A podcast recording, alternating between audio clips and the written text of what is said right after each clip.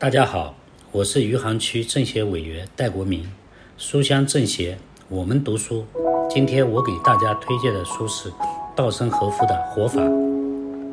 为大家推荐这本书，主要在《活法》书中，稻盛先生说：“如果要问我成功的理由，理由就是这一点，就是说我的才能或许有限，但我拥有虽然单纯却非常有力的指针。”追求做人的正确准则，追求做人的正确准则就是成功的理由。这个结论简单的令人难以置信。事情果真如此吗？是的，真理就这么简单，简单质朴却不同凡响。这就是道圣哲学的魅力。所谓做人的正确准则，就是正直、勤奋、谦虚、坚强。节制、自利、利他等等，做人不能太自私，不能虚伪、懒惰、傲慢、卑怯、贪婪，不能骗人，不能损人利己、损公肥私等等。这些简单的做人准则，就是人类长期培育的智慧的结晶，让自己拥有一颗纯洁美好的心灵，发挥自己天赋的才能。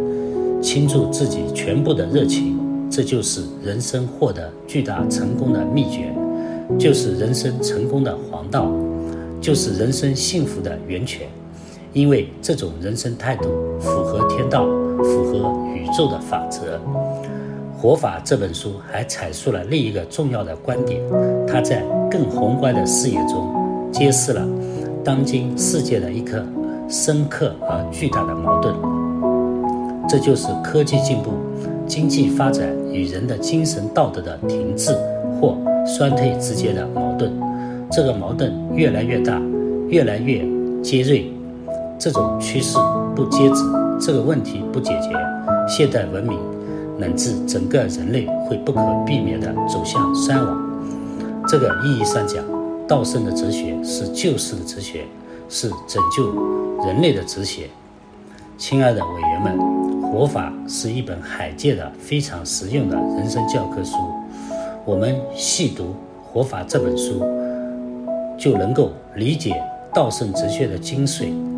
如果我们践行道圣哲学，我们的工作一定会生机勃勃，我们的事业就一定会繁荣昌盛，我们的人生一定会光辉灿烂。谢谢大家。